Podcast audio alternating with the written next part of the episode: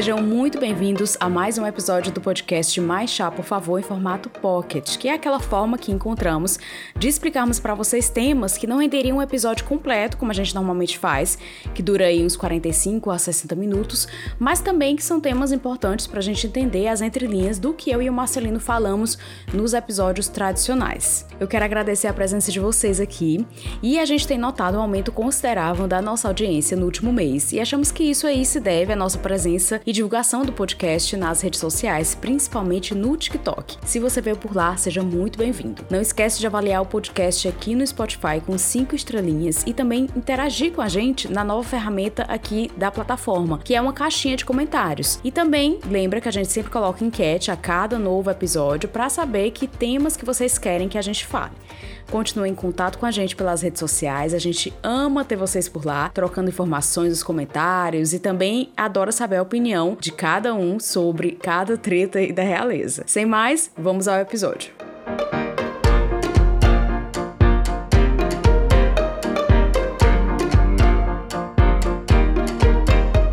Edward Anthony Richard Lewis nasceu em 10 de março de 1964 no Palácio de Buckingham, em Londres. Sua mãe, a Rainha Elizabeth II, Betinha para os íntimos, estava no trono desde 1952 e seu pai era o príncipe Philip o Duque de Edimburgo. Durante as décadas de 60 e 70, o mundo passava um momento de agitação política internacional, com as décadas mais intensas aí da Guerra Fria, e no Reino Unido as lutas pelos direitos civis marcaram a agenda pública, refletindo o que aconteceria no mundo. Nesse contexto, a história relata o surgimento da contracultura, um fenômeno cultural anti-establishment que se desenvolveu primeiro nos Estados Unidos e no Reino Unido e depois se espalhou por muitos países ocidentais. Mas o que é esse anti-establishment? É algo que se opõe aos princípios sociais, políticos e econômicos convencionais de uma sociedade. O termo foi usado pela primeira vez no sentido moderno em 1958 por uma revista britânica para se referir à sua agenda política e social, que culminou em seu uso como expressão para essa filosofia política. O movimento ganhou impulso com a luta pelos direitos civis afro-americano e continuou a crescer no contexto de críticas sobre a Guerra do Vietnã. Havia muita discussão sobre os direitos das mulheres, sobre a sexualidade humana, os modos tradicionais de autoridades sociais, uso de drogas e também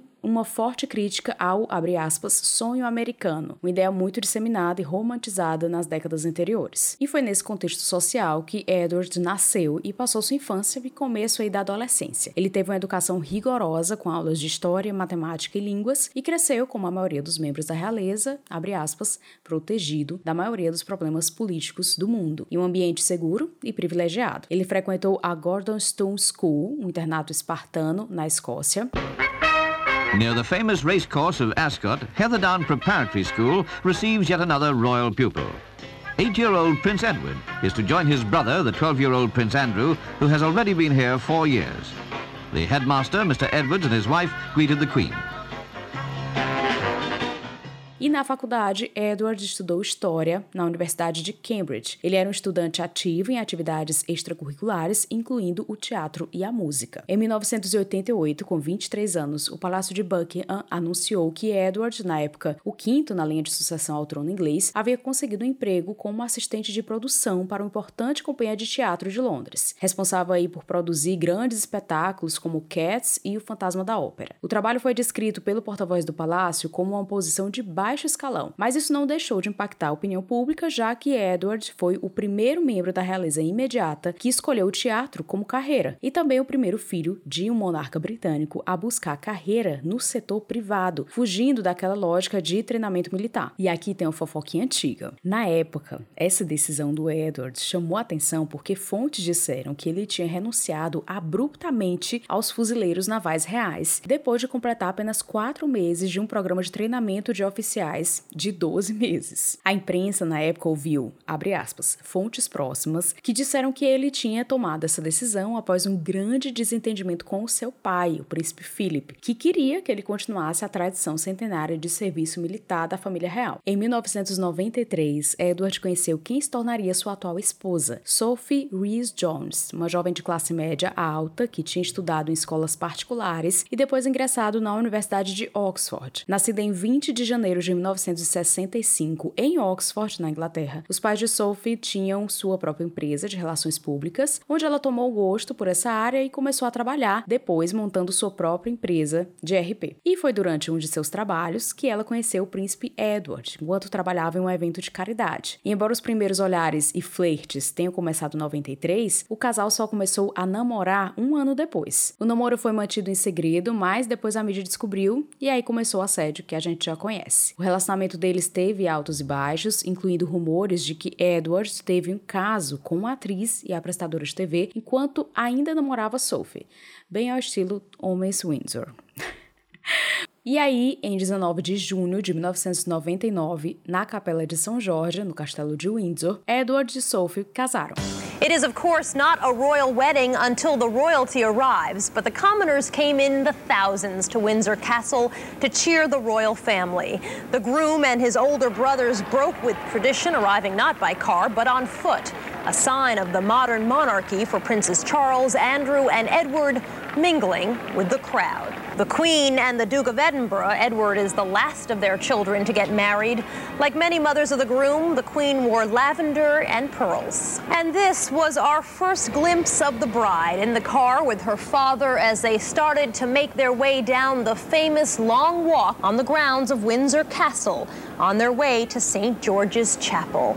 Essa capela de São Jorge é bem conhecida. Foi lá o casamento de Meghan e Harry, o funeral do príncipe Philip, isso aí só para citar os eventos mais recentes. Essa igreja é uma antiga conhecida e utilizada em casamentos de membros da realeza, como o do próprio rei Edward VII com a princesa Alexandra da Dinamarca em 1863. O Edward VII foi o bisavô da Betinha. Pois bem, esse casamento aí foi bastante divulgado e foi acompanhado por uma grande multidão de pessoas. Sophie usou um vestido de noiva de seda e renda assinado pela estilista Samantha Shaw, um vestido que demorou quatro meses para ser feito e, assim como acontece com cada designer escolhido para vestir membros da realeza, Samantha também foi assediada pela mídia. Seu ateliê teve o lixo vasculhado pela imprensa até que ela precisou colocar seguranças para proteger até o lixo. Depois do casamento, como é de costume, os membros da realeza recebem um título adicional de nobreza. No caso de Edward e Sophie, os dois passaram a ser conhecidos como Conde e Condessa de Wessex. Em 2018, no seu aniversário, Bettinha Rainha deu outro título a mais, o de Conde de Forfar, para utilização na Escócia. Sophie hoje parece ser um membro da realeza mais comedido, bastante discreto e bem dedicado às suas funções reais, mas nem sempre foi assim.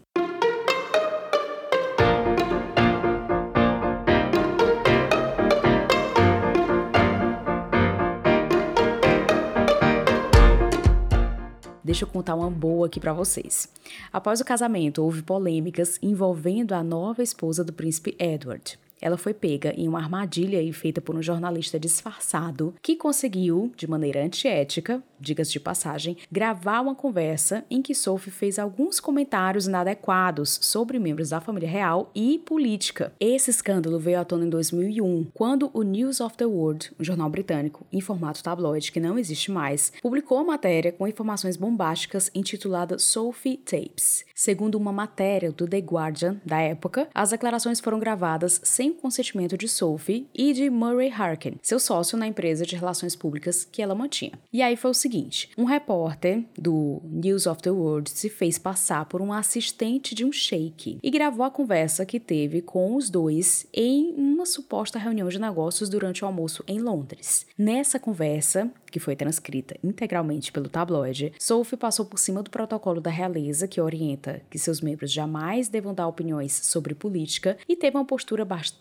conservadora. Ela falou sobre o primeiro-ministro, Tony Blair, e sobre o chanceler Gordon Brown. Mas não foi só sobre isso. Sophie diz que as pessoas ficavam o tempo todo comparando ela com Diana, por conta da semelhança física entre as duas. Mas ela foi firme ao dizer que não planeja, aspas, aparecer todos os dias com roupa corpos diferentes, abrindo hospitais infantis.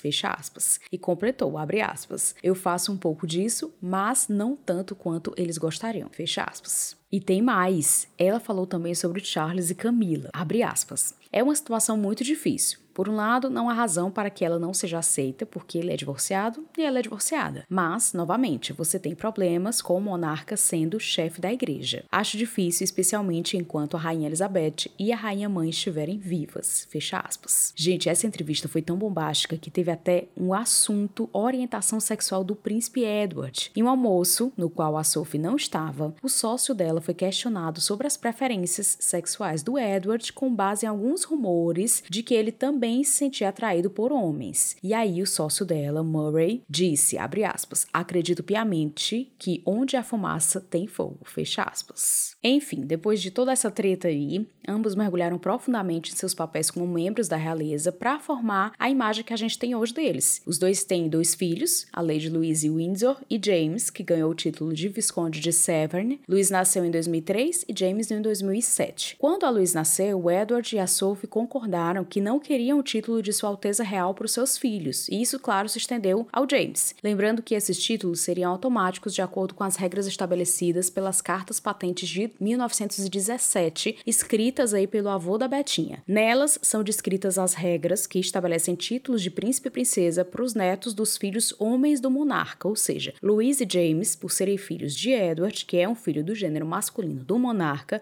Betinha, teriam direito ao título. Ah, para quem não lembra, a Louise foi daminha da Kate Middleton lá no casamento dela com o príncipe William, e na época ela tinha 7 anos. Quando foi em 2020, a Sophie disse que seus filhos não necessariamente trabalhariam oficialmente para a família real. Em uma entrevista ao The Sunday Times, ela disse, aspas, nós tentamos educá-los com o entendimento de que é muito provável que eles tenham que trabalhar para viver. Portanto, tomamos a decisão de não usar os títulos Sua Alteza Real. Eles os têm e podem decidi-los decidir usá-los a partir dos 18 anos, mas é altamente improvável. Fecha aspas. Bom, nesses minutos finais do Pocket, eu queria dizer que, embora Edward tenha sido alvo de escândalos na mídia envolvendo sua esposa e também seus filhos, o quarto filho da Rainha Elizabeth II tem um índice de popularidade alto entre os britânicos. Uma última pesquisa feita pela consultora YouGov, realizada em outubro, novembro e dezembro de 2022, revelou que ele é o sétimo membro da realeza melhor avaliado. Seu nível de popularidade chega a 40 47%. Ele fica atrás de, nessa ordem, da Betinha, Rainha Elizabeth II, com 79%, Kate Middleton, com 68%, Príncipe William, 67%, Princesa Anne, com 64%, Rei Charles III, com 56% e Zara Phillips, com